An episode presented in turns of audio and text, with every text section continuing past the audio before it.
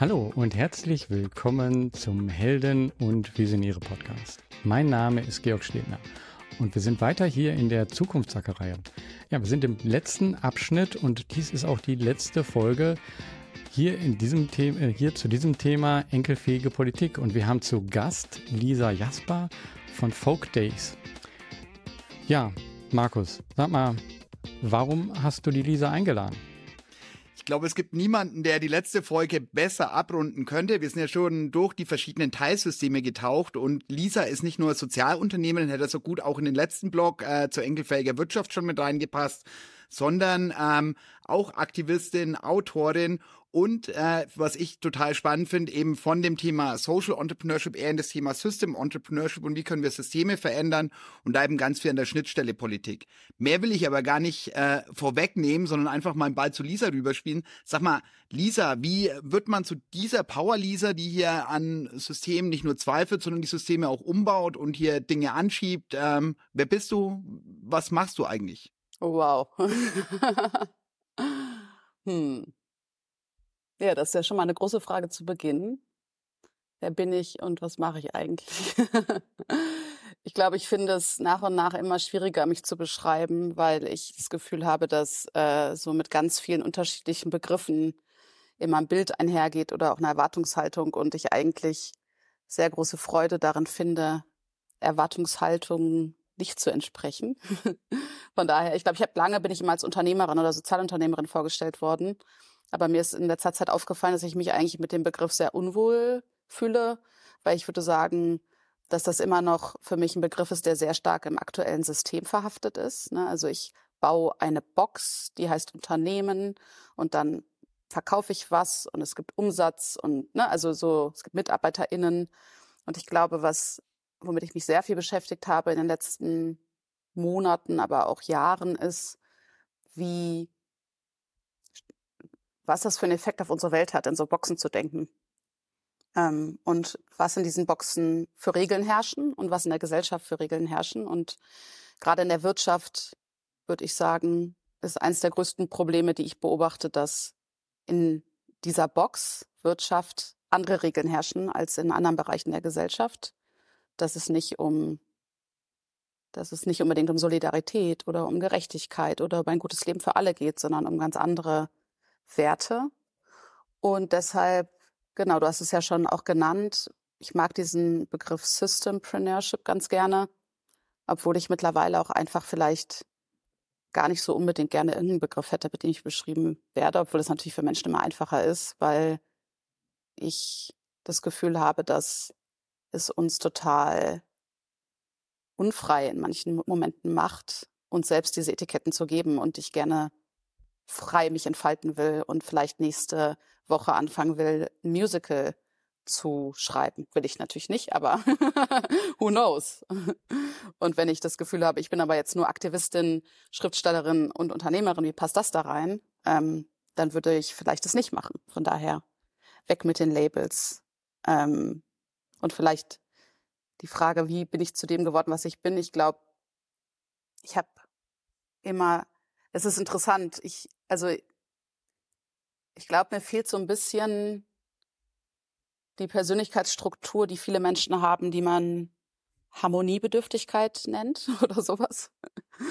Ich bin immer schon auch als Kind und wahrscheinlich auch sehr stark in der Unterscheidung zu meinem Zwillingsbruder, der immer sehr, ähm,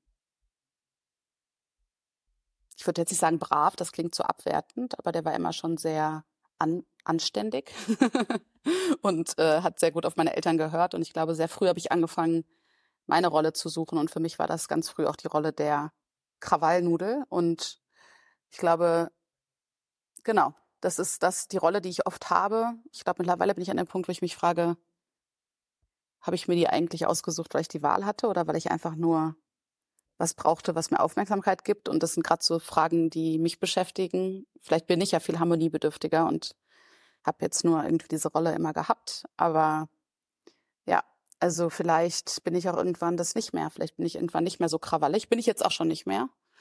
Ähm, und glaube aber schon, dass, dass ich etwas habe, was ich habe sehr große Freude daran, Sachen zu machen, die im ersten Moment mir ein kleines bisschen Angst machen oder Gedanken zu denken, die mir im ersten Moment ein kleines bisschen Angst machen und dann über diese Angst hinwegzugehen. Ich glaube, das ist was, was so in allen Bereichen, in denen ich aktiv bin, mir große Freude bereitet.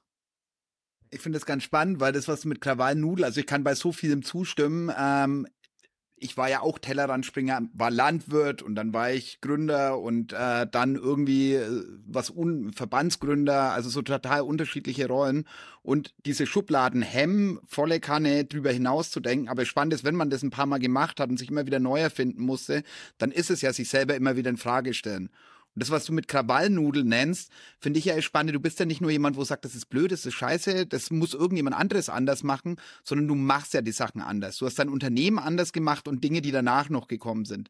Wie bist du denn dazu gekommen, Folk Days zu gründen? Ähm, was war denn damals die Motivation? Was hat dich angetrieben? Und vor allem, du hast was ähm, Schönes gesagt, Lernreise. Was war denn das, was du da mitgenommen hast und was dich ähm, zu den nächsten Schritten gebracht hat, die ja dazu führen, dass wir heute überhaupt ähm, sprechen? Hm.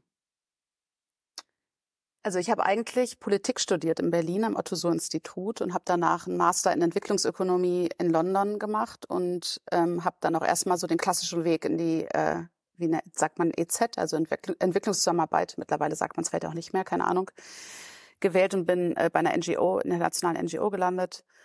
Und genau, habe dort und dann auch in der Beratung, in der ich danach war, wo es dann eher um staatliche Entwicklungszusammenarbeit ging, immer so ein, ich hatte einfach so ein Gefühl von, also gerade in Bezug auf das Thema, was mich am meisten interessiert, nämlich irgendwie wirtschaftliche Entwicklung, immer so ein Unwohlsein und auch das Gefühl, dass das die Ansätze, die ich da erlebt habe, nicht wirklich funktioniert haben und auch irgendwie eine ganz weirde Dynamik erzeugt haben. Ich glaube, damals hat mir ein Begriff gefehlt, den ich heute kenne und der mir damals auch geholfen hätte. Und zwar hatte ich das Gefühl, dass das, was da existierte, sehr neokolonialistisch war. Also sehr stark auf äh, alten Abhängigkeiten beruhte und diese Abhängigkeiten weiterführte und auch diese, dieses, ähm, ja, auch, auch diese Überhöhung von, vom sogenannten globalen Norden ähm, und auch ganz wenig damit zu tun hatte, was eigentlich ja, wir auch mit dieser Armut zu tun haben. Also da habe ich sehr wenig Diskurs zu gefunden und äh, bei Oxfam schon mehr. Also Oxfam ist ja auch eine sehr politische Organisation, aber Genau, und dann war eigentlich Folk Days für mich der Versuch, damals, wie gesagt, noch nicht mit den gleichen Begriffen, aber einen Weg zu finden, wie wir über Handel eigentlich andere Wertschöpfungsketten schaffen können. Und damals auch sehr intuitiv, weil ich natürlich mit Handel so auf der Staatenebene schon irgendwie Ahnung hatte, aber nicht im Kleinen.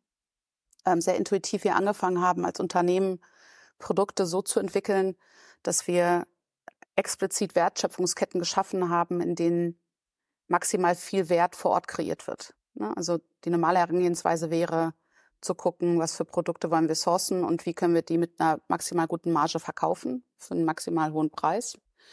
Und das war nie unsere Grundmotivation. Die war halt eher zu schauen, welche, welche Art von Businessmodell eignet sich eigentlich dafür, maximal viel Wert vor Ort zu kreieren. Und so sind wir beim Kunsthandwerk gelandet. Ähm, und da gibt es viele Dimensionen, die das Kunsthandwerk total passend machen für diesen Bereich. Ähm, ich weiß jetzt, ich gehe da jetzt nicht so sehr ins Detail, weil das, glaube ich, eine eigene Podcast-Folge wäre. genau, und das war der Versuch. Und dann bin ich aber ähm, sehr schnell auch in so einen, an so einen Punkt gekommen, als ich gegründet habe, dass ich gemerkt habe, dass etwas, was ich davor immer schon gespürt hatte, nämlich, dass mir, obwohl ich immer ein sehr interessierter und auch engagierter Mensch war, einfach Arbeiten nicht sehr viel Spaß gemacht hat ich äh, in meinem eigenen Unternehmen wieder an den Punkt kam, das Gefühl zu haben, irgendwie eine Rolle zu spielen, nicht glücklich zu sein, nicht erfüllt zu sein, mich sehr zur Arbeit zwingen zu müssen und eigentlich nicht wirklich ein erfülltes Leben zu führen. Und damals gab es dann einen Konflikt bei Folk Days, der ähm, mir gezeigt hat, dass es meinen Mitarbeiterinnen auch so ging, dass sie auch nicht sehr glücklich waren bei der Arbeit und auch nicht das Gefühl hatten, sie selbst sein zu dürfen. Da ist damals dann sehr, sehr ähm, schmerzhafter, aber auch sehr wichtiger Lernprozess bei mir ähm, entstanden, den ich dann auch äh, zum Glück dank therapeutischer Begleitung äh, für mich gut bearbeiten konnte. Und daraus ist dann so ein bisschen auch das erste Buch entstanden. Ähm, also aus meiner, sozusagen aus dieser Erfahrung bei Naomi, mit der ich das erste Buch gemeinsam geschrieben habe, aus, glaube ich, einem anderen, aus, aus einem anderen Schmerz, aber im Endeffekt war es das gleiche Thema, nämlich dass wir beide das Gefühl hatten, als SozialunternehmerInnen ähm, oder Sozialunternehmerinnen eigentlich, also weibliche Sozialunternehmerinnen, dass viel von dem, was wir an, ähm, an Business Advice bekommen haben von anderen Gründern, vor allen Dingen Männern, aber auch was wir in Büchern gelesen haben, dass viel von dem für uns intuitiv keinen Sinn gemacht hat und wir eigentlich das Gefühl hatten, äh, damit nicht arbeiten zu wollen und uns gefragt haben, wo sind eigentlich die Leute, die es anders machen. Und daraus ist dann unser erstes Buchprojekt entstanden, was erst über ein Crowdfunding wir finanziert haben und dann ähm, das Ulstein quasi die Rechte gekauft hat und es auf Deutsch übersetzt hat. Wir haben es auf Englisch geschrieben und mittlerweile gibt es es sogar auf Spanisch mit einem sehr weirden äh, Cover, also nicht googeln. Wie heißt es denn? Ähm, Sag mal, das. Äh also genau, das Buch heißt äh, Starting a Revolution What We Can Learn from Female Entrepreneurs About the Future of Business und die deutsche Variante dementsprechend Starting a Revolution, was wir von Unternehmerinnen über die Zukunft der Arbeitswelt lernen können. Genau, und das war im Endeffekt für uns der Versuch, mit Menschen vor allen Dingen, also mit Frauen zu sprechen, die nicht nur Selbstunternehmen gegründet haben, sondern die auch sehr, sehr anders aufgebaut haben, auf ganz anderen Regeln basierend. Und etwas zu verfassen, was wir uns damals, glaube ich, selbst sehr gewünscht hätten, als wir gegründet haben, nämlich etwas, was super angewandt ist, was super ähm, konkret ist, wo es ganz auch konkrete Tools gibt, sehr konkrete Links, wo man sich Sachen genauer anschauen kann. Und genau, das ist dann ähm, sozusagen der erste, der erste Punkt gewesen, wo ich so ein bisschen Ehrlich gesagt ist das gar nicht der erste Punkt gewesen, sondern der erste Punkt war Fair by Law, aber das war ungefähr zeitgleich, glaube ich wo ich so einen kleinen Exkurs genommen habe aus dem Unternehmerin-Dasein und mich mit anderen Themen zum ersten Mal so echt auch in, der Tiefe befasst habe. Und da ist aber das Schöne, also ich meine, das, was du beschreibst, und das hat mich ähm, total begeistert in der Sozialunternehmerinnen-Szene, ähm, wo ich sage, wie viele Frauen da den Lied haben und genau das gestalten, diese andere Art von Wirtschaften. Also Naomi hast du gerade schon genannt, die wird auch bei der Abschlussveranstaltung da sein, wenn wir nochmal über das Thema Privilegien, da können wir vielleicht später auch nochmal an der einen oder anderen Stelle ähm, drauf zu sprechen kommen. Aber eben genau dieses andere Führen ist, glaube ich, das, was wir nach vorne brauchen. Du hast ähm, quasi Solidarität genannt, ein Stück weit Empathie. Ähm, in, in dieser Zeit des Umbruchs ist es eben nicht einfach diese alten Regeln durchbrechen, die definitiv nicht mehr funktionieren. Und da hast du Dinge anders gemacht. Du hast gerade schon angesprochen, das Fair by Law. Also du hast ja nicht nur jetzt gesagt, mit meinem Unternehmen verändere ich das, weil das ist ja, was dann viele sagen, wenn ihr die Wirtschaft fairer haben wollt, dann macht halt ein Unternehmen und macht es anders. Aber da stoßen die Menschen ja immer wieder an unsichtbare Decken. Und ähm, diese Decken, ich gehe mal davon aus, die hast du auch gespürt, als du das gemacht hast. Was war denn Fair by Law? Ähm, was hat dich dazu bewogen, da so engagiert zu werden oder engagiert zu sein? Und vor allem, was hat sich daraus jetzt entwickelt, dass vielleicht Menschen auch ein Stück weit systemischen Wandel besser begreifen, also was du da gestaltet hast und warum System Entrepreneur? Hm. Ähm, Genau, also ich habe von Anfang an immer relativ viel auf Veranstaltungen mich äh, äh, wiedergefunden, ähm, wo es viel um nachhaltige Mode ging, um äh, wie können wir eigentlich diesen Markt verändern, weil das ist schon ein sehr, sehr, also ich habe das manchmal das Gefühl, dass so der Textil, die Bekleidungsindustrie so eine, die äh, die Königsdisziplin des Hyperkapitalismus ist, also und es immer schlimmer wird, obwohl eigentlich alle wissen, wie schlimm es ist. Ähm, und genau, ich saß, ich saß immer viel auf Panels und in irgendwelchen Veranstaltungen und ich habe als Politikwissenschaftlerin mich immer wieder gefragt, warum diskutieren wir eigentlich nur über die Verantwortung von Unternehmen oder die Verantwortung von KonsumentInnen und warum geht es eigentlich hier nicht um politische, systemische Lösungen? Und habe dann angefangen, ein bisschen zu recherchieren, habe rausgefunden, natürlich gibt es systemische, systemischere Lösungen. Ähm, und bin dann auf ne, also einen grünen äh, Abgeordneten, aber auch unterschiedliche NGOs gestoßen, die sich äh, explizit damit befasst haben, wie was für ein Gesetz bräuchten wir eigentlich in Deutschland, was Unternehmen dafür haftbar machen würde, deutsche Unternehmen, äh, was in ihren Wertschöpfungsketten im globalen Süden geschieht. Ähm, normalerweise musst du als Unternehmen natürlich dafür haften, was in deinen Wertschöpfungsketten passiert, äh, vor allen Dingen, wenn sie in Deutschland oder im, in der EU sind, aber äh, im globalen Süden halt gerade noch nicht. Das ist ein großes Problem, führt dazu, dass so Unglücke wie Rana Plaza im Endeffekt meistens so enden, dass niemand wirklich ähm, dafür aufkommen muss, was da passiert ist. Kannst du noch ähm, mal erklären, was für ein Unglück das war? Das kennt vielleicht nicht jeder, wo ja. zuhört. Genau, also ähm, Rana Plaza war eine, ein sozusagen ein Fabrikkomplex, äh, wo auch irgendwie so noch ein Shopping Center mit dabei war in, äh, in Bangladesch, in so ein bisschen so einem Vorort von Bangladesch, was vor genau zehn Jahren, also im April vor zehn Jahren eingestürzt ist, ähm, nachdem es schon viele Warnungen vorher gab und auch schon Risse äh, sichtbar wurden, aber die, die Näher, NäherInnen, also vor allen Dingen Frauen, äh, auch trotzdem weiter dazu gezwungen wurden, äh, dort zu arbeiten, weil ähm, sie sozusagen für den internationalen Textilmarkt und für die Auftraggeber produzieren mussten. Und genau, bei diesem Unglück, bei diesem Zusammensturz dieses Fabrikgebäudes sind über 1100 Menschen gestorben. Es wurden Tausende von Menschen wirklich auch teilweise sehr, sehr schwer verletzt. So schwer, dass sie auch nie mehr wirklich arbeiten können. Und genau, das war so ein Unglück, was, glaube ich, vielen Menschen zum ersten Mal das Ausmaß gezeigt hat von Gefahr und auch äh, von, ähm, ja, von auch Ignoranz ähm, in dieser Industrie ähm, was viele, glaube ich, so irgendwie schon vielleicht gut verdrängen konnten, aber ich glaube, es hat das so sehr, sehr rausgezogen und irgendwie uns alle damit konfrontiert und ähm, genau, das war für mich damals, äh, es war interessanterweise das gleiche Jahr, in dem wir Vogtes gegründet haben, aber die Entscheidung hatten wir schon vorher gefällt. Also es war sozusagen nicht aufgrund von Rana Plaza, sondern ähm, genau, ich hatte die Entscheidung schon eigentlich im Dezember gefällt, das zu machen. Nichtsdestotrotz, genau, war das für mich damals die Frage, wie können wir eigentlich, weil ich meine, der nachhaltige Textilmarkt ist immer noch bei weit unter einem Prozent in Deutschland. Ne? Das ist einfach ein Witz. Also da kommen wir auf keinen grünen Zweig, selbst wenn wir uns alle total doll anstrengen und versuchen, alle Menschen davon zu überzeugen, dass es doch der bessere Weg ist. Das ist wirklich, da brauchen wir systemische Lösungen. Das sehen wir ganz klar. Und ich glaube, dass genau dann das Lieferkettengesetz, für das ich mich mit vielen anderen Menschen dann äh, jahrelang eingesetzt habe, nämlich äh, ein Lieferkettengesetz in Deutschland, ist eine ein kleiner Baustein darin, wie sozusagen da auf einer systemischen Ebene auch zumindest eine Verantwortlichkeit geklärt werden kann.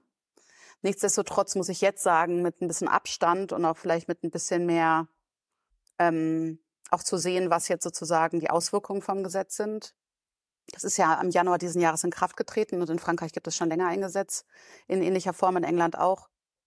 Ähm, merke ich jetzt schon auch, das ist immer noch ein Versuch gewesen, sehr stark im System Veränderung zu schaffen. Ne? Also es ist im Endeffekt äh, schon auch was Neues gewesen und ein Diskurs, der nötig war. Aber ich habe letztens äh, eine sehr spannende Frau kennengelernt, die selbst in Bangladesch war. Also sie ist Bangladeschi und war dort als äh, das Unglück passiert ist und, und hat sozusagen vor Ort berichtet, ist mittlerweile in Deutschland, weil sie fliehen musste, weil dort äh, kritische JournalistInnen sehr stark verfolgt wurden. Und sie hat mir aber in dem Gespräch gesagt, sie meinte, Lisa, es hat sich nichts verändert. Ne? Also in den zehn Jahren, ne, es gab total viele Versuche, es gab super viele Textilbündnisse, noch und nöcher. Und sie meinte so, wenn du da ne, dahin gehst, wo die Fabrik stand, die Leute sind genauso arm wie vorher. Es hat sich nichts verändert. Und ich war voll so, ich meine, ich habe es ehrlich gesagt, mich hat es nicht total überrascht, weil man jetzt auch selten, also immer, ich kriege ganz wenig mit davon, dass Unternehmen wirklich ernsthaft versuchen, ihrer Verantwortung nachzukommen. Ich glaube, super viele versuchen jetzt irgendwie eine Strategie zu finden, wie sie sich einigermaßen juristisch da rausziehen können und so ein bisschen zeigen, ja, ja, wir machen da schon irgendwas, aber im Idealfall machen wir einen Compliance-Prozess, der maximal schwer zu äh, bedienen ist, sodass keine, ne, also dass niemand Beschwerden einlegt.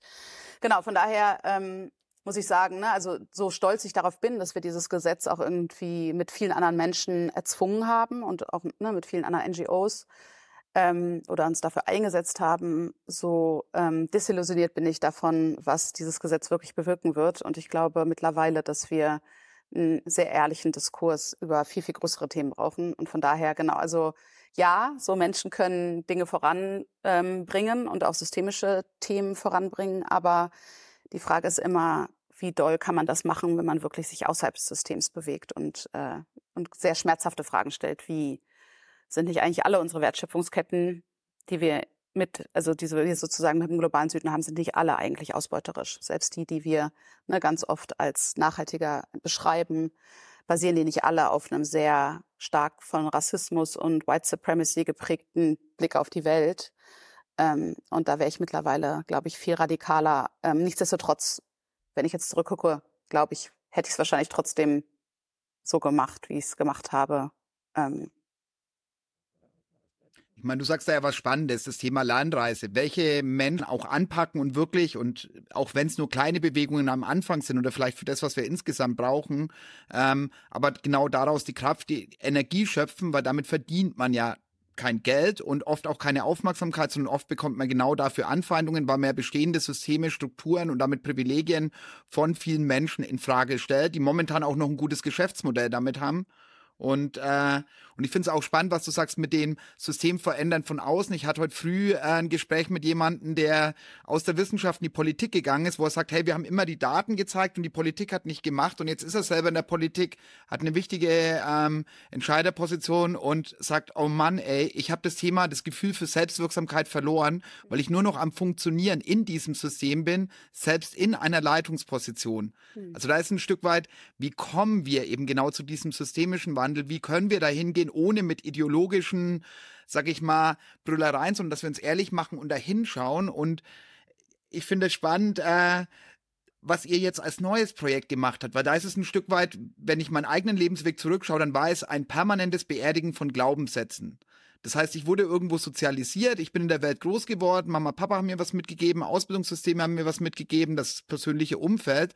Und irgendwann kommst du in diese Transformationsblase rein und merkst, ich trage hier Glaubenssätze mit mir, die im Endeffekt dafür sorgen, dass wir unsere Werte beerdigen. Weil wenn, wenn ich hinschaue, alle reden, reden immer von ähm, Leistungsgesellschaft, wo ich sage, Leistung ist es ja gar nicht, was es ausmacht, sondern viele Leute sind eben in ausbeuterischen Strukturen oder Aufstiegsgesellschaft. Wenn wir Bildungsaufstieg, aber auch finanziellen Aufstieg anschauen, ist vieles nicht mehr da von den Werten, die wir predigen, die vielleicht zu einer anderen Zeit, als wir andere Herausforderungen hatten, zumindest teilweise funktioniert haben, aber jetzt definitiv nicht mehr. Hm. Und ihr habt da was total Spannendes gemacht, ähm, was jetzt quasi einer der nächsten Schritte ist. Was ist es denn? Und warum? Ja, das ist, äh, knüpft eigentlich ganz gut an an den, äh, auch an, an das äh, Thema zu Starting Revolution, weil da haben wir uns auch sehr im System bewegt. Ne? Also wir haben quasi gesagt, wie können wir das aktuelle System so hacken, dass es irgendwie für uns besser wird, menschenzentrierter wird, nachhaltiger wird. Und was wir dann aber gemerkt haben in der Umsetzung von diesen super tollen, inspirierenden Vorschlägen, die wir alle zusammengetragen haben, ist, dass wir dazu tendieren, äh, also wir selbst, Naomi und ich, aber ich glaube wir als Menschen auch, ähm, in alte Muster zu verfallen, vor allen Dingen in Momenten, wenn es schwierig ist. Und jeder Sozialunternehmer, jede Sozialunternehmerin kennt, glaube ich, äh, den, diesen, diesen Moment oder ne, es ist ein Dauerzustand eigentlich, dass es schwierig ist, weil es ist nicht, es entspricht nicht in vielen Momenten nicht dem, was andere Menschen von dir erwarten. Du versuchst Sachen anders zu machen. Das heißt, du bist eigentlich in einem Dauerausnahmezustand. Und wir haben gemerkt, dass es extrem schwer ist, in diesem Dauerausnahmezustand ähm, Sachen anders zu machen, ohne einen Schritt vorher zu machen. Und das ist der, glaube ich, den du gerade sehr schön beschrieben hast. Das ist der Schritt des Verlernens. Und äh, aus dieser Erkenntnis heraus ist ein zweites Buch entstanden, was auch, äh, ich sage immer, es ist total lustig, dass ich hätte gedacht, das Letzte, was bei mir, also alles, was ich mache, ist ökonomisch nie sehr erfolgreich, aber ich glaube, das Letzte, was ich gedacht hätte, ist, dass ein Buch mit dem Titel Unlearn Patriarchy, also das Patriarchat verlernen, ähm, ökonomisch erfolgreich sein könnte. und das ist dann auch wirklich passiert. Also wir waren viele, viele Wochen lang auf der Spiegel Bestsellerliste damit. Schöne dabei auch, wir haben äh, mit 14 anderen Menschen zusammengeschrieben, die auch alle auch an dem Buch und an den Tantiemen sozusagen be beteiligt sind. Also wir haben das sozusagen geteilt. Das heißt, wir werden jetzt nicht leider nicht dadurch reich, aber viele, viele, viele verschiedene Menschen kriegen alle äh, was vom Kuchen ab.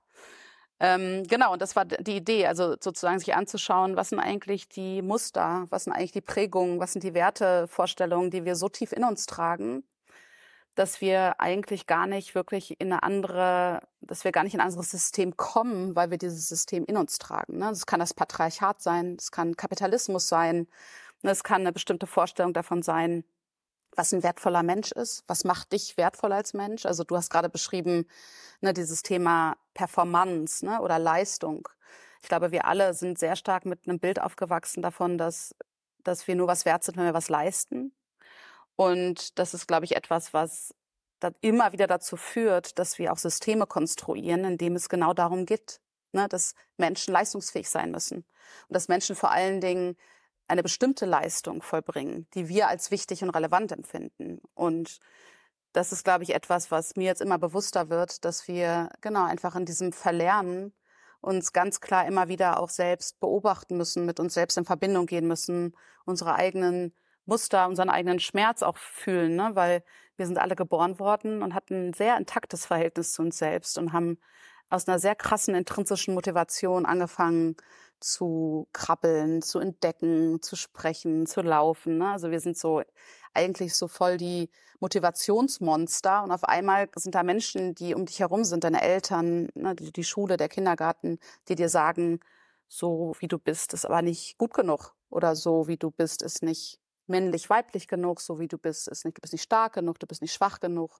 du bist nicht brav genug, du bist nicht was auch immer, ne? Und, und ich glaube, dann entsteht so ein Prozess, den du ja auch beschrieben hast, von wir passen uns an.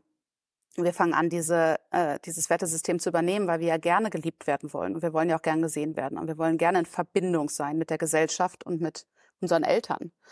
Und ich glaube, dass diesen Prozess sich irgendwann im Leben anschauen zu dürfen und wirklich auch herauszufinden, an welchen Stellen basiert ganz viel von dem Unglück, was ich oft spüre, auch auf Glaubenssätzen, an die ich eigentlich nie geglaubt habe, aber die trotzdem in mir sind und die ich auch gehen lassen darf.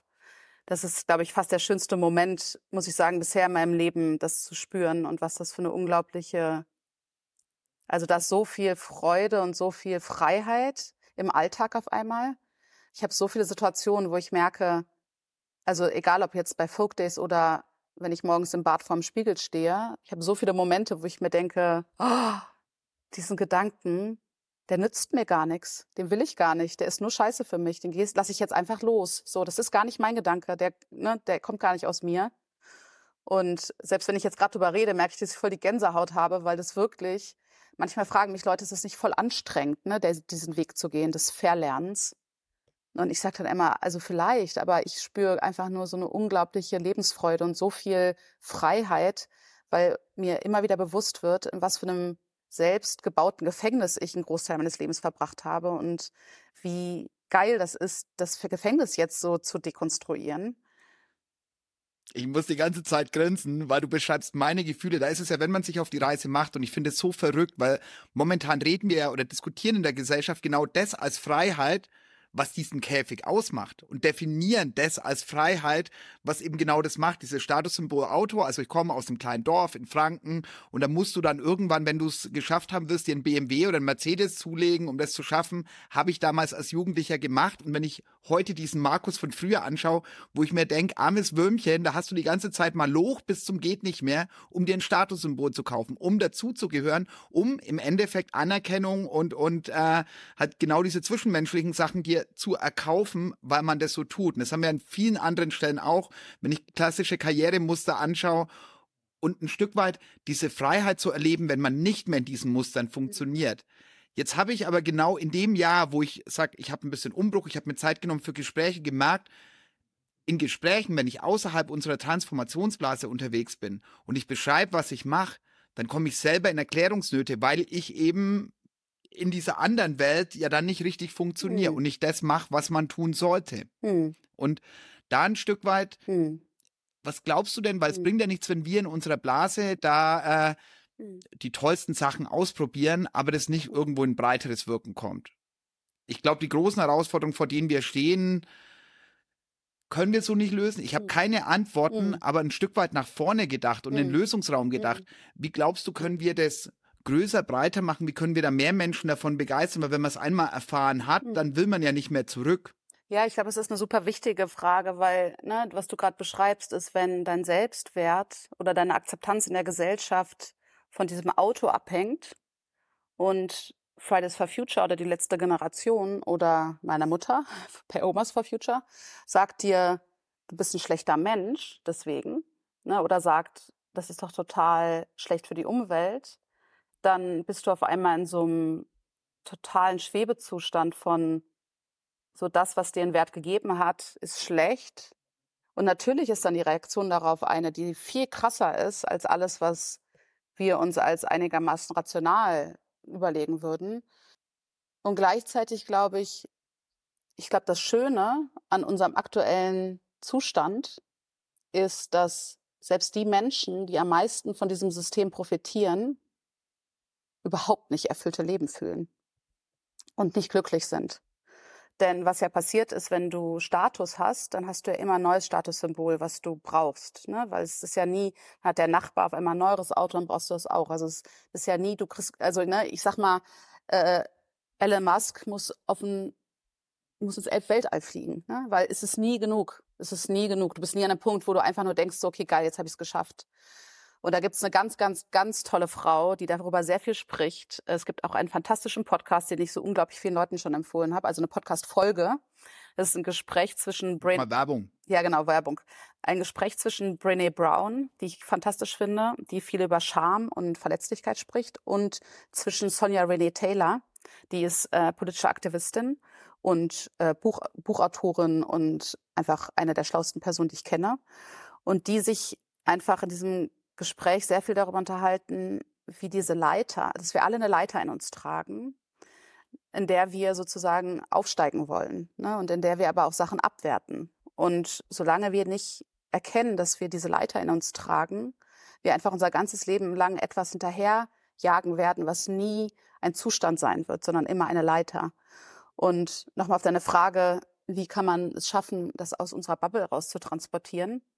Ich war vor so ein paar Monaten, zwei, drei Monaten, war ich zusammen mit Margret Rassfeld, die ist ja so Bildungsaktivistin, ähm, war ich auf einer Veranstaltung im, in Vorarlberg, äh, in einem kleinen Dorf, in den äh, sozusagen an der Grenze, also in Österreich an der Grenze zur Schweiz.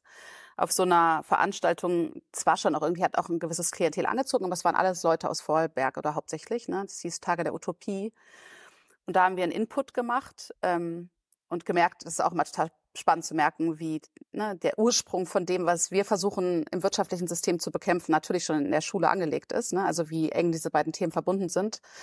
Ähm, aber wir hatten dann am zweiten Tag so einen Workshop, wo irgendwie 50 Menschen im Kreis saßen. Und es war wirklich das erste Mal seit langer Zeit, dass auch sehr viele Männer dort im Kreis saßen und vor allen Dingen auch sehr viele äh, Männer über, würde ich mir jetzt mal sagen, 35, über 40. Ne? Da waren viele, die waren 50, 60, 70, ne? teilweise 70.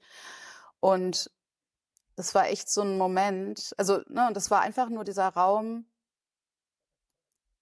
war total, es ging total viel um den eigenen Schmerz, den anzuerkennen. Ne? Und es ging ganz wenig, ging auch teilweise ein bisschen um Schuld, aber es ging vor allen Dingen um den Schmerz, den wir alle in diesem System erleiden, ne? Und den auch, den du auch als Mann, als sozialisierter Mann total erleidest und das war so ein verbundener Raum und es hat mich so hoffnungsvoll gemacht, weil irgendwie es in diesem Moment uns möglich gemacht hat, so eine krasse Verbundenheit zu fühlen in dem, was wir uns eigentlich für uns alle wünschen und es da nicht mehr darum ging, ne, wer hat welche Erfahrungen im Leben gemacht, sondern einfach anzuerkennen, dass wir in Systemen sozialisiert wurden mit Eltern, die auch ne, oft dann Nachkriegsgenerationen in einem Bildungssystem, was hauptsächlich vom, von der Kirche und dem Militär beeinflusst wurde, in einem Wirtschaftssystem, wo es immer nur darum geht, höher, schneller, weiter und nie darum geht, wie können wir eigentlich mit uns selbst verbunden sein und wie können wir eigentlich glücklich sein. Ich glaube, dass da war so viel Schmerz im Raum und in diesem Schmerz war so eine tiefe Verbundenheit und so viel auch Glück, diesen Schmerz einfach mal adressieren zu können und sich auch zu wünschen, dass dieser irgendwann nicht mehr da ist. Ähm, dass ich gemerkt habe, dass es einfach, es braucht Räume, wo wir auf so einer Ebene uns begegnen dürfen. Ähm, und ich glaube, da hat es relativ wenig damit zu tun. Es gibt auch vielleicht einen ganz kleinen Exkurs, auch nochmal zwei Empfehlungen.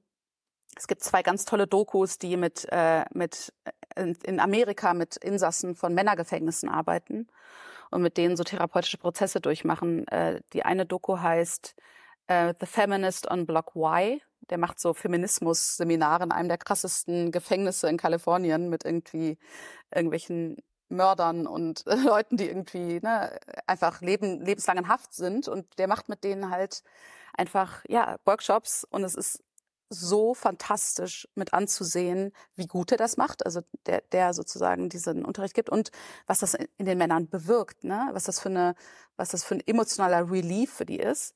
Und da gibt's noch eine zweite Doku, die heißt The Work, die muss man kaufen, aber es kostet, glaube ich, nur so drei Dollar oder so, die ist sehr günstig. Und dies, da geht's um auch ein Gefängnis und das ist nochmal ein bisschen andere, ein anderer Ansatz, aber es ist so mächtig zu sehen, durch was für eine kleine Intervention es möglich ist, Menschen und vor allen Dingen Männern, die ein Leben lang in einer extrem super maskulinen, toxischen Umgebung aufgewachsen sind, ne, weil die das sind da, die sozusagen da im Knast sitzen ähm, und das auch selbst beschreiben, was, was das für eine lebensverändernde Erfahrung für diese Männer ist, die diesen, diese zwei Tage miteinander einfach in so, eine, so einen therapeutischen Prozess sich begeben. Also ich glaube, ja, ich glaube, dass es viele, viele Ansätze gibt. Ich glaube, dass das ein Bereich ist, wo ganz wenig Geld ist und ganz wenig auch Bewusstsein.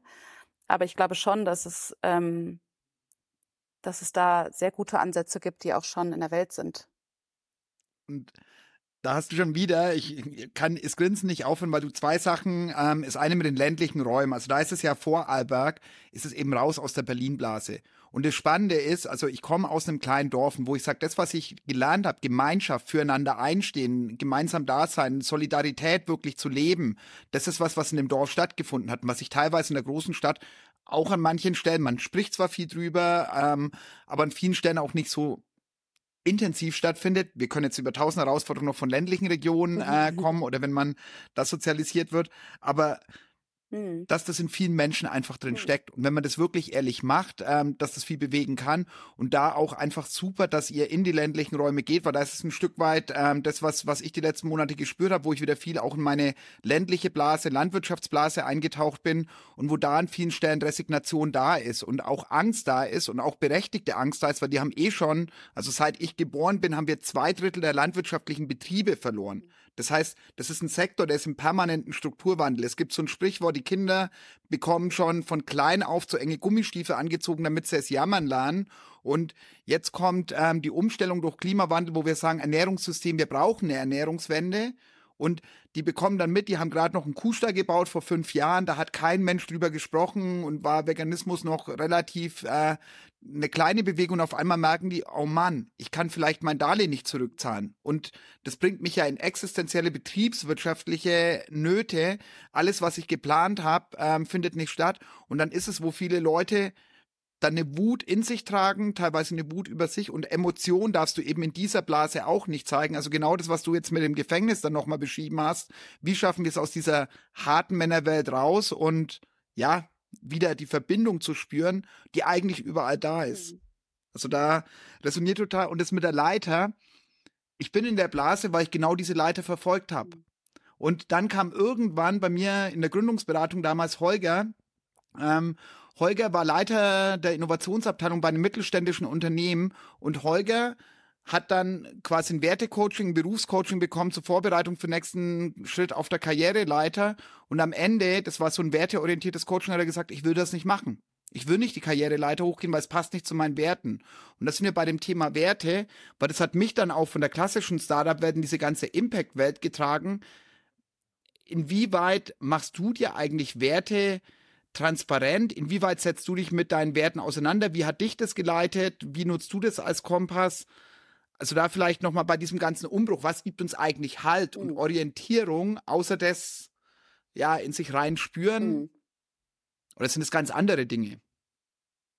Also ich würde schon sagen, dass ich sehr Werte ähm, geleitet bin. Ich glaube, dass ich ein ganz starkes, ich glaube, dass ich immer schon ein sehr starkes Gerechtigkeitsempfinden hatte und Ungerechtigkeitsempfinden vor allen Dingen. Mhm. Und ich glaube, dass ich es einfach super wichtig finde, egal in welchem System wir uns bewegen. Ist es die Wirtschaft, ist es die Politik, ist es, ne, ist es, ist es sind es unsere Familien, auch immer wieder die Frage zu stellen, wie schaffen wir es, Orte zu kreieren, wo alle Menschen ein gutes Leben haben können, wo alle Menschen abgesichert sind und wo alle Menschen liebevolle Beziehungen haben können. Und ich glaube, dass immer wieder sich diese Frage zu stellen, viele Systeme radikal verändern wird und muss. Ne? Weil wenn ich mir diese Frage stelle, wie kann, wie können alle Menschen, egal wie privilegiert sie sind, egal ne, aus welcher sozialen Schicht oder mit welcher Hautfarbe sie geboren werden, wie können alle Menschen ein gutes Leben haben? Und ich frage mich das in Bezug auf Vergütungssysteme in Unternehmen, dann habe ich am Ende eine privilegienbasierte Vergütung. Ne? Dann habe ich am Ende ein Vergütungssystem, wo die Putzkraft mehr verdient als der Geschäftsführer. Und das sind so Sachen, da geht mir halt das Herz auf, weil das finde ich so geil. Ich habe ein Jahr lang jetzt mit ganz tollen äh, Menschen an, an, diesem Thema gearbeitet und wir haben wirklich ein Wir haben sozusagen so ein, oder wir sind noch nicht ganz fertig. Und ich muss auch dabei sagen, die anderen haben das viel mehr entwickelt als ich. Also ich meine, ich war in der Grundidee sehr involviert, aber jetzt sozusagen die Ausgestaltung, das ist dann oft nicht so mein, äh, da, da, da bin ich dann immer so ungeduldig.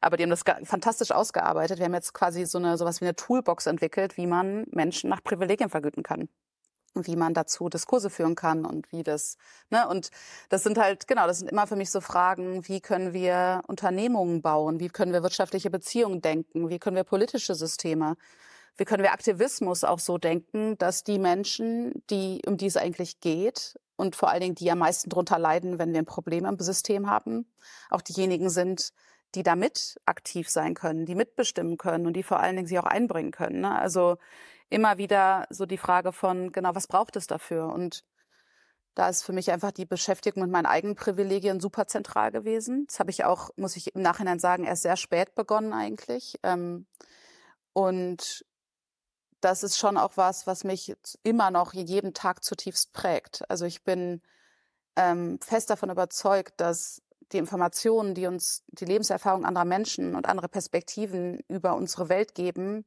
dass das die Informationen sind, die wir brauchen, um wirklich auch einen Systemwandel zu kreieren, weil sonst wird es immer nur ein System sein, was, was wieder ausschließt und was wieder irgendwie ausgrenzt. Und deshalb bin ich auch gerade im politischen Kontext und im Aktivismus super krass daran interessiert, wie können wir von Anfang an auch solche Systeme bauen, in denen Menschen, die nicht ehrenamtlich in der Politik sich engagieren können, weil sie einfach ne, ultra viel arbeiten müssen, um ihren Lebensunterhalt zu decken.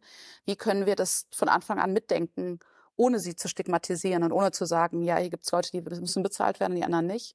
Also das sind so Fragen, das ist für mich in der Praxis super spannend, dazu Lösungen zu finden. Oder auch manchmal gibt es dazu auch Lösungen schon, die man einfach adaptieren kann. Aber ähm, ja, ich glaube immer wieder die Frage, so wie wie können diese Räume wirklich auch für alle Menschen funktionieren. Und selbst da muss ich sagen, da bin ich immer noch auf einer sehr langen Lernreise. Ne? Da, die Dimensionen von Privilegien, mit denen wir uns jetzt aktuell beschäftigt haben, sind immer noch auf einer sehr oberflächlichen Ebene. Ich glaube, da werden wir alle, wenn wir offen für das Thema sind, unser ganzes Leben noch sehr viel lernen dürfen.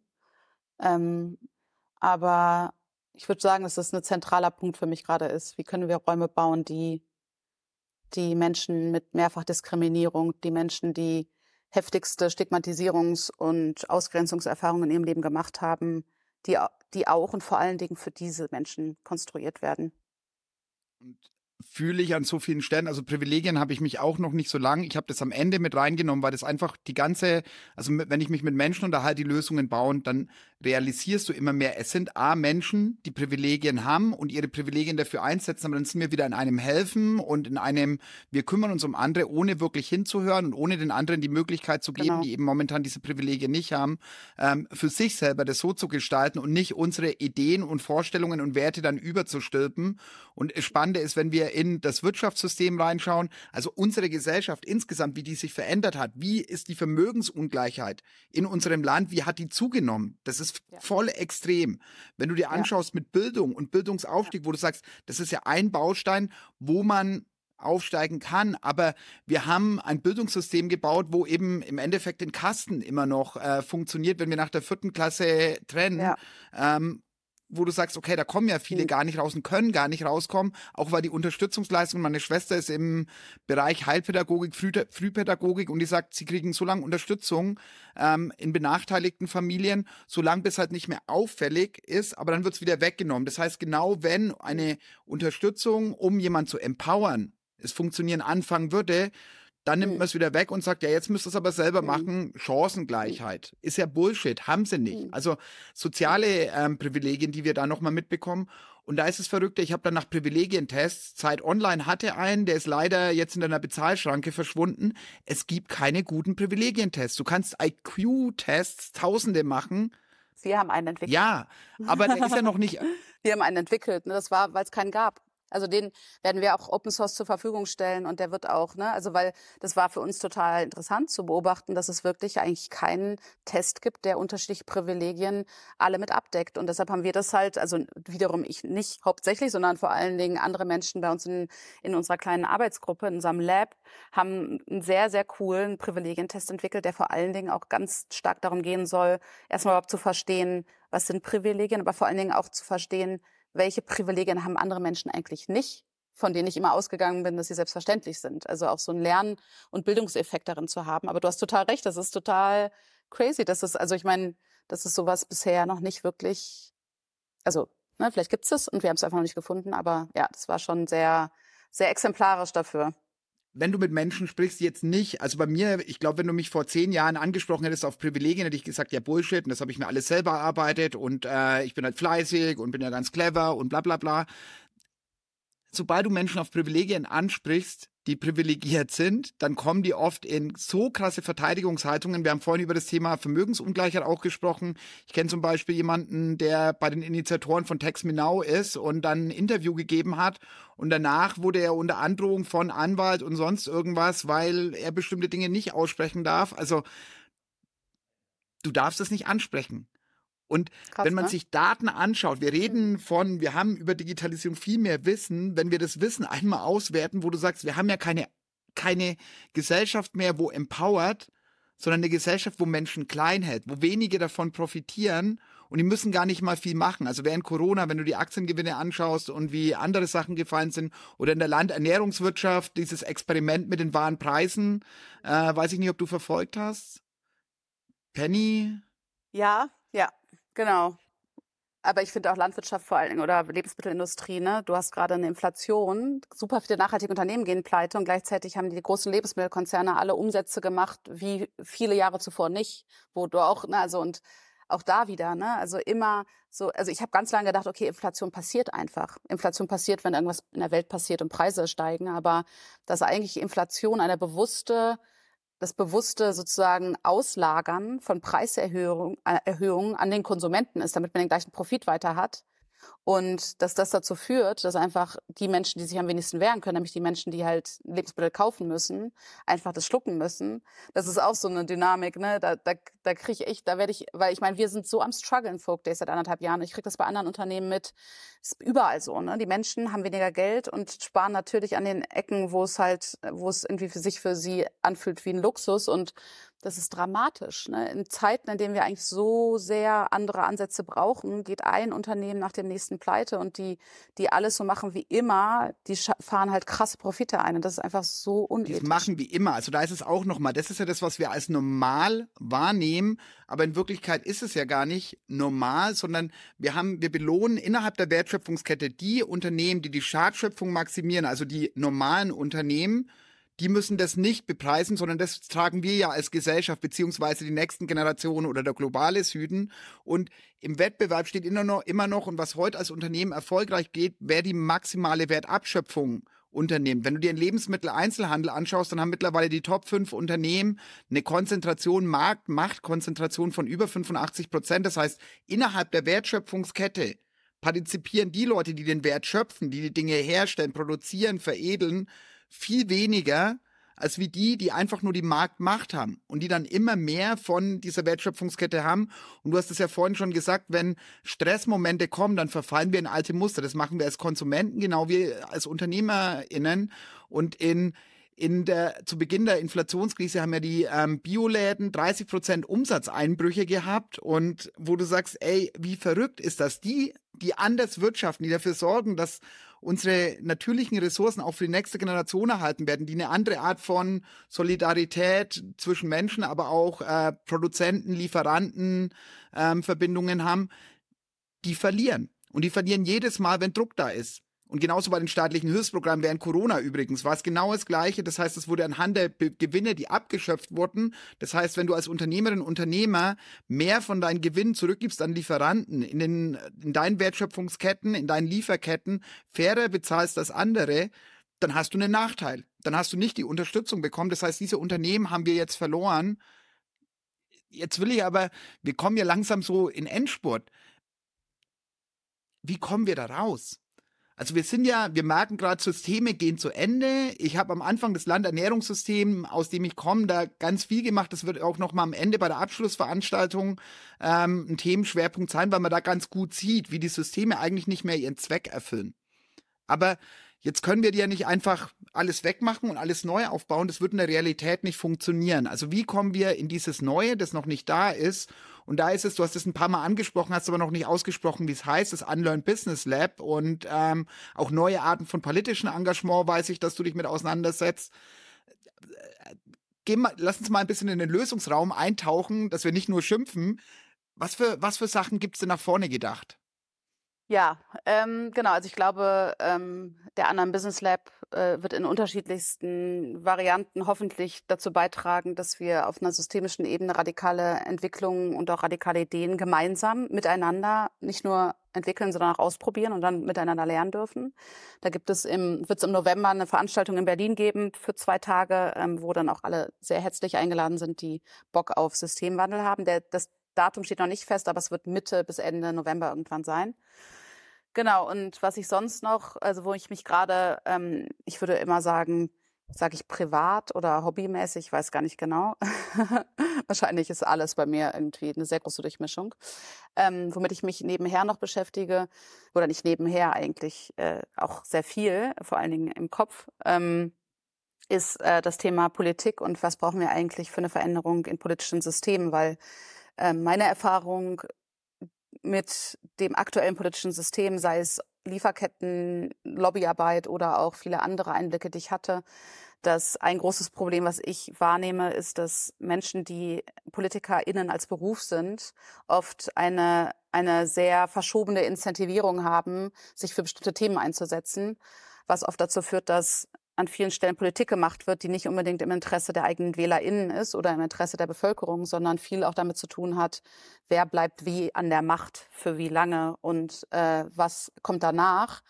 Die meisten Menschen, die ich kennengelernt habe, die in der Politik sind, haben in ihrem Leben nie was anderes gemacht. Das heißt, für die ist das Risiko, irgendwann nicht wieder aufgestellt zu werden oder in irgendeiner Form diese Macht zu verlieren, auch wirklich eine existenzielle im Sinne von, die haben danach nicht mehr viel, viel interessante Sachen, die kommen werden. Und ich glaube, das ist so eine Anreizstruktur, die extrem schwierig ist. Ähm, und sozusagen als Ausblick, also es gibt, ich, ich finde, ich beschäftige mich mittlerweile immer mehr damit, so was gibt es eigentlich für andere Be Beteiligungsprozesse und viele davon kennen wir natürlich auch schon irgendwie mit Bürgerinnenversammlung oder ne, dass man irgendwelche ExpertInnen-Gremien für irgendwelche Themen zusammenruft ähm, und aber was ganz spannend ist, in unterschiedlichen Städten in Europa und auch eigentlich weltweit, aber vor allen Dingen in Europa ähm, unter dem Begriff ähm, Munizipalismus, also auf Stadtebene, gibt es immer mehr Gruppen und Bündnisse, wo sich eigentlich zivilgesellschaftliche Organisationen zusammengeschlossen haben. Also sagen wir Menschen, die in den Städten für bezahlbaren Wohnraum kämpfen, die für Klimagerechtigkeit kämpfen, die für Antirassismus und Feminismus kämpfen, dass die sich zusammengeschlossen haben und sich dann gemeinsam sozusagen äh, gesagt haben, wir bilden jetzt Allianzen, um unsere Stadt progressiv voranzubringen und es geschafft haben, in vielen Ländern und vielen Städten auf der Welt ähm, Mehrheiten zu bekommen und äh, in der Regierung sind und versuchen sozusagen in dieser Rolle Dinge zu verändern. Ein Beispielsweise ein wichtiges Kriterium für, für viele munizipalistische Bewegungen ist, dass Leute nicht wiedergewählt werden dürfen oder halt nur sehr begrenzt, ne? dass du vielleicht auch nur einmal wiedergewählt werden kannst, um diese Machtdynamiken aufzubrechen. Aber auch, dass es eine ganz andere inhaltliche Einbindung gibt von, äh, von Grasrotbewegungen, von Bürgerbeteiligungen, dass es viel stärker auch in der, in der Regierungszeit ne, ganz andere Formate gibt, dass auch das Wahlprogramm immer gemeinsam mit der Stadtbevölkerung erarbeitet wurde. Also es gibt ganz viele so partizipatorische Elemente, die sich immer ein bisschen unterscheiden, aber die im Kern haben eine Aktivierung von Menschen, ihr eigenen Lebensraum mitzugestalten. Und da ist die Stadt, glaube ich, eine super schöne Ebene, wo man das ja auch sofort erleben kann. Und an diesem Thema bin ich jetzt gerade mit anderen Menschen zusammen äh, dran. Also wir ähm, also ich, es gibt so einen Arbeitskreis Munizipalismus Berlin, in dem ich länger aktiv bin und aus dem, also mit, mit diesem Arbeitskreis sind wir jetzt auch beteiligt an einem, äh, an einer Verstetigung von einem Netzwerk, was gerade Berlin zusammen heißt, wie auch immer es in Zukunft heißen wird, wo wir genau das auch in Form einer Demo einmal organisiert haben. Ganz viele Gruppen rufen zusammen auf und versuchen in Berlin gegen die Große Koalition zu mobilisieren aber wo wir jetzt gerade auch dabei sind, das zu verstetigen und zu schauen, wie können wir es eigentlich schaffen, dass diese ganzen unterschiedlichen Gruppen auch für die Themen der anderen mit eintreten, wenn sie merken, dass das auch bei ihren Themen geschieht. Ne? Und wie kann, wie kann diese, wie können da längerfristige Vernetzungsstrukturen entstehen, für die ganz oft keine Kapazitäten oder kein Geld da ist in der Vergangenheit. Und wie kann man dafür vielleicht auch Ressourcen mobilisieren und wie kann man da auch Menschen reinbringen, die genau an dieser Netzwerkarbeit Interesse haben oder auch die schon das machen, aber immer nur nebenher und die dann auch dafür vergüten. Also das sind gerade so Themen, wo ich mich sehr intensiv mit befasse und da wird es auch äh, die nächste schöne Veranstaltung, zu denen ich auch alle Menschen einladen möchte, ist am 24. September in Berlin. Treffen wir uns bei Suppe und Mucke in der Nähe vom, äh, vom äh, von der Warschauer Straße, also neben der Renate, der wilden Renate ist der Eingang. Und da werden wir einfach mal so ein Fest machen, wo alle engagierten Menschen in Berlin, die sich für eine zukunftsfähige, progressive Stadt einsetzen, einfach mal zusammenkommen und sich auch ein bisschen gegenseitig feiern, aber auch nochmal so sich besser kennenlernen können und einfach auch, ja, zu fühlen, was sind da eigentlich für Menschen und wer steht da eigentlich hinter und diese Barrieren, die auch manchmal in unseren Köpfen vielleicht existieren, ah, die, ne, für die ist nur das Thema interessant und die interessieren sich gar nicht für das, was wir machen, auch das irgendwie so ein bisschen nochmal stärker, als es vielleicht eh schon da ist, aufzubrechen. Auch hier wieder schmunzeln, schmunzeln, schmunzeln. Äh, 2017 war ich auf dem WeChat-Fest in Paris, Cities of the World Unite ähm, und Global Democracy runs through uh, cities and not uh, through states. Also wo du sagst, okay, was sind denn die Räume, wo nah an den Bedürfnissen der Menschen sind? Und äh, ich bin ultra gespannt, was ihr da auf die Beine stellt und ähm, kann ich jetzt schon versprechen, also großer Fan vom Unlearn Business Lab und auch von dem, ähm, was du da beschreibst. Mega. Du hast da als Datum genannt. Ähm, müssen wir noch mal schauen. Äh, 24.09. ist, ah, der Podcast kommt leider genau danach raus. Ähm, aber ich teile es gerne nochmal, schick die Sachen nochmal durch und ähm, spannend auch nochmal, wenn du zu der Veranstaltung vom Unlearn Business Lab, wenn du da nochmal kurz sagen kannst, wie finden Interessierte das, wie kommen die da drauf? Sehr gerne, genau. Also das Einfachste ist, also wir haben auch einen Insta-Account, aber da passiert gerade nicht so viel. Aber wir starten jetzt bald mit unserer anderen Business Lab Community. Das wird ein Online-Format sein, mit dem wir erstmal so ein bisschen Vorarbeit machen. Und dann wird es genau im November auf jeden Fall eine zweitägige Konferenz oder Konferenz wird es nicht sein, es wird irgendwas anderes, irgendeinen anderen Namen haben. Aber ähm, auf unserer Website onlinebusinesslab.com kann man sich einfach eintragen. Da gibt es ein Feld, wenn man informiert sein will. Und dort werden wir dann halt auch allen Leuten schreiben, sobald das Datum feststeht und dann können Menschen auch kommen, wenn sie wollen. Sehr schön. Dann würde ich sagen, ich hätte noch tausend Dinge und habe äh, Zettel vollgeschrieben, wo ich sage, ey, wir könnten noch Stunden sprechen, aber um, äh, sag ich mal, unsere ZuhörerInnen nicht zu sehr zu überfordern, dass wir uns mal langsam dem Ende entgegenneigen. Am Ende habe ich auch immer noch eine Frage, wo ich den Leuten mitgebe. Jetzt hatte ich ja gerade so eine Umbruchphase. Ich habe mir den größten Luxus meines Lebens gegönnt. Einfach mal Zeit für Gespräche, Zeit zum Lesen, Zeit zum wirklich drüber nachdenken, ein Stück weit Dinge zu, zu sortieren, was die Jahre davor in dem Funktionierhamsterrad nicht der Fall war. Jetzt muss ich aber wieder was machen. Ich spüre, da ist jetzt Energie da und äh, viel am Umbruch. Und ich bin mir sicher, bei den Leuten, die den Podcast anhören, sind auch einige, wo sagen, hey, ich sehe mit, dass das alles nicht mehr funktioniert. Ich teile viele der Herausforderungen. Ich möchte Teil der Lösung werden.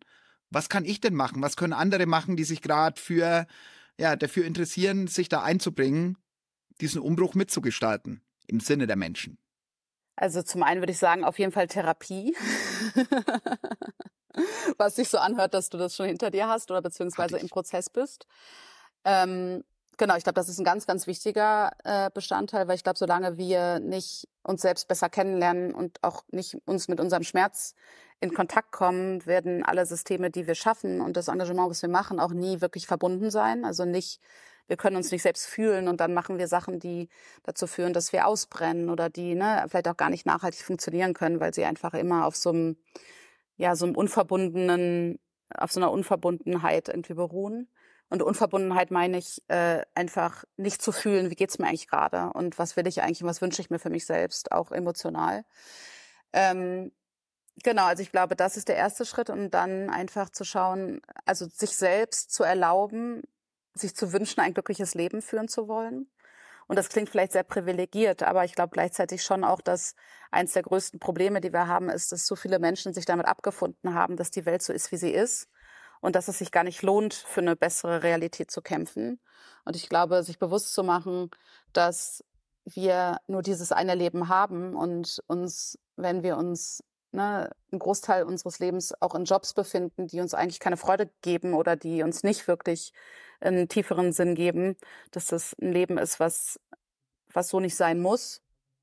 Was natürlich dann vielleicht auch mit einhergeht, dass man ne, sich in andere Bereiche begibt, die vielleicht auch nicht so prestigehaft jetzt erstmal auf den ersten Blick sind. Aber ich glaube, sich einfach zu trauen und zu wagen, ähm, dieses Glück zu suchen und eine, eine Verbundenheit mit sich selbst zu suchen. Ich glaube, das ist fast der aller, aller wichtigste Anfang, den ich sehen würde. Und ja, also der hat mir auf jeden Fall, der hat mich dahin gebracht, wo ich jetzt bin. Und ich, und es heißt nicht, dass jetzt mir jeden Tag die Sonne aus dem Arsch scheint, aber ich bin so, es ist so viel Glück und so viel Trauer und so viel Leben da. Ne? Also es ist so viel Lebendigkeit da. Und ich glaube, das ist etwas, was ich einfach nicht, nicht mehr eintauschen wollen würde, ähm, weil das sich irgendwie voll, das fühlt sich halt real an. Das ist nicht irgendwie, ich bin nicht abgeschnitten mehr von der Welt, sondern ich bin ganz oft völlig überfordert und ich bin aber auch gleichzeitig total inspiriert und aus diesem Zustand will ich auch nicht mehr raus, weil alles andere wäre nicht, wäre nicht im Einklang mit dem, was ich als Realität wahrnehme. So ein schönes Schlusswort. Ich glaube, wenn man einmal an äh, dieser Zukunft äh, geknappert hat, sich inspirieren hat lassen, dann kann man nicht wieder zurück. Und da auch noch eine tolle Motivation für die, die zugehört haben. Ich würde das Wort mal an Geo geben. Du hast die ganze Zeit uns beiden jetzt äh, gelauscht und äh, zugehört. Was sind denn die Sachen, die bei dir angekommen sind? Also ich nehme mit das, was auch gerade nochmal zum Schluss so gesagt wurde. Also es hilft, wenn wir mehr Verbundenheit fühlen und zwar auch wirklich innerliche Verbundenheit. Aber gleichzeitig scheint uns sozusagen unsere Prägung, unsere Kultur davon abzuhalten. Also da frage ich mich, haben, haben wir halt alle Trauma zu verarbeiten, äh, Traumata zu verarbeiten? Ähm, und wir, wir müssen scheinbar ja viel mehr innere Arbeit, Reflexion ähm, selber angehen. Und da sehe ich genau die Herausforderung, das muss jeder für sich selber. Also das muss jeder erstmal für sich anfangen. Da können wir nicht sagen, so jetzt mach das mal. Ne? Und dann kommen wir genau wieder dazu, dass ähm, sich über diese Prägung Gedanken machen. Das ist ja schon wieder ein großes Privileg. Und dann sind wir bei diesem nächsten Punkt. Ja, wir müssen unsere Privilegien uns verdeutlichen und ja, vielleicht sogar selber einfach mal testen. Und es ist unheimlich viel, was auf einmal wir so ähm, auf einem Tablett geben, so äh, mach mal. Und das ist äh, ja, das äh, nehme ich selber für mich mit. Das äh, danach lebe ich auch immer mehr. Ähm, aber wie das ist so die Frage, die ich mitnehme. So, wie kriegen wir, und das hat ja auch der Markus so gefragt, wie kriegen wir mehr Menschen äh, dorthin? Das ist noch ein langer Weg. Und Markus, was nimmst du hiervon mit? Ich glaube, den Satz, wo Lisa am Ende nochmal gesagt hat, wir haben nur dieses eine Leben. Und ich glaube, jeder sollte sich fragen, ähm, bin ich mit dem, was ich gerade tue, Teil des Problems oder Teil der Lösung? Und zwar ohne es zu verurteilen, sondern an vielen Stellen funktionieren wir halt nur, aber das immer wieder zu hinterfragen und zu sagen, wie kann ich mit dem einen Leben, wo ich habe, äh, einen Beitrag dazu leisten für das, was bleibt, wenn ich nicht mehr da bin. Für mich ist es immer dieser Moment, wenn ich im Altenheim mit einem Rollstuhl rausfahre auf die Terrasse und mit anderen Seniorinnen und Senioren quatsch. Ja, was bleibt? Ähm, was habe ich gemacht und es macht wahnsinnig viel Spaß und ja, den Spaß hat man gemerkt, Lisa, den du auch dabei hast, den du ausstrahlst. Und was sind deine letzten Worte? Was wirst du den Zuhörerinnen und Zuhörern nochmal mitgeben, bevor wir nochmal final abbinden und die nächsten Schritte erklären? Dass, dass sozusagen sich selbst für, für sich selbst ein glücklicheres Leben zu wünschen, aus meiner Sicht äh, nicht ein Privileg bleiben darf. Und dass diesen Weg zu gehen. Also ich glaube auch, dass wir manchmal denken, dass privilegierte Menschen verbundener sind, aber das ist gar nicht der Fall, sondern es ist eigentlich eher das Gegenteil. Von daher, du hast es vorhin ganz schön erwähnt, ne? auch da wieder, also ich glaube, mit unseren eigenen Vorstellungen manchmal auch kritisch in die Auseinandersetzung zu gehen und immer wieder zu fragen, ne, ist es wirklich so? Und ja, also ich, ich fand es sehr schön. Ich gehe auch sehr äh, warm und inspiriert hier aus dem Gespräch und ähm, und finde auch, dass man dir einfach auch so diese Freude sehr anmerkt und das, äh, das berührt mich und das macht mich auch sehr optimistisch und hoffnungsvoll. Dankeschön. Und damit äh, ja, ist die letzte Folge vom Zukunftsacker vorbei. Ähm, alle, die jetzt zuhören, ihr könnt nächste Woche einschalten, falls ihr es gleich am ersten Veröffentlichungstag hört. Ansonsten 4. Oktober ist das Abschlussevent. Kommt gerne vorbei. Ich werde noch mal ein bisschen reflektieren, ähm, was ich mitgenommen habe und vor allem zu ein paar der Schwerpunkte. Privilegien hatten wir gerade schon als Thema. Die Co-Autorin zum Beispiel von Lisa, Naomi und andere spannende Leute werden noch mal da sein und wo ich die noch mal zu einzelnen Schwerpunkten ja, quasi ein bisschen ausquetscht, die ihr auch nochmal ausquetschen könnt. Und dann lasst uns gemeinsam ins Machen gehen. Eine enkelfähige Zukunft wartet darauf, gestaltet zu werden. Und ähm, ja, von dem her äh, gibt noch ein kurzes Danke an drei Super-Supporter für den Blog Politik im Crowdfunding, weil den haben ja die ganzen Unterstützerinnen und Unterstützer überhaupt das möglich gemacht. Also dickes Danke Anne Schulze, Markus Kaiser, Nikolaus Migut und ja, damit würde ich dann aufhören und sagen, Georg, äh, jetzt ist Helden und Visionäre Zukunftsacker-Blog vorbei. Was passiert denn jetzt dann bei dir im Podcast zukünftig? Ja, also erstmal möchte ich nochmal ein großes Dank sagen. Ähm, zum einen auch diejenigen, die dieses Crowdfunding möglich gemacht haben, aber vor allen Dingen an dich, Markus. Also danke, dass du das Ganze hier möglich gemacht hast und mich hier sozusagen mit dem Podcast ähm, in eine andere äh, Richtung gestupst hast. Und das war super. Also zwölf Folgen, die Zusammenarbeit war einfach super. Es waren super inspirierende Gespräche, die einfach noch mehr in die Tiefe gehen. Und äh, dafür bin ich super dankbar. Wie die Zukunft aussieht, ähm, das ist noch nicht ganz klar. Also ähm, ich arbeite da noch an Konzepten und da auch einfach von hier aus, ähm, wer Interesse hat äh, und sagt so, hm, also ähm, das hörte sich ja jetzt gut an, äh, mit Markus hier zusammenzuarbeiten. Äh, sowas könnte ich mir auch vorstellen. Der kann mich auch gerne ähm, kontaktieren und wir finden da vielleicht Wege, wie wir da zusammen kooperieren können, äh, weil ich muss sagen, das hat mir riesig Spaß gemacht, auch wenn ich da mich wiederhole. Und damit, ja, ein großes Dankeschön, ein Abschluss dieser Folge und äh, ein Abschluss dieser Reihe. Danke euch beiden ähm, und ich wünsche euch noch einen schönen Tag. Tschüss. Dir auch. Dankeschön.